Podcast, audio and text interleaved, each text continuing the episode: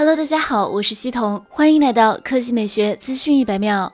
二月九日消息，努比亚总裁尼飞预告，腾讯红魔游戏手机六不仅内置风扇，整个散热技术方案也有了全新的突破。早在红魔第一款五 G 手机亮相之时，红魔就使用了全新的风扇加液冷散热技术。该机内置高效能离心风扇，在全新设计的南北通透风道加持下，通风量、换热量都有大幅提升。此外，红魔手机牵手腾讯，双方进行战略上的深度合作。那么，无论是从手机游戏适配优化的研发，还是营销渠道的助力，二零二一年登场的腾讯红魔游戏手机六都将值得期待。目前该机已经通过了三 C 认证，有标准版和高配版两种选择。标准版配备的充电器输出功率为六十六瓦，高配版配备的充电器输出功率为一百二十瓦。春节后正式发布。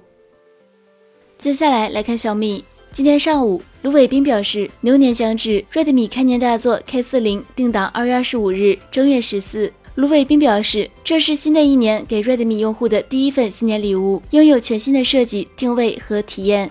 根据卢伟斌此前透露的信息，Redmi K40 将搭载骁龙八八八处理器，售价两千九百九十九元起。此外，Redmi K40 系列将配备四千毫安时以上的电池，采用直屏设计。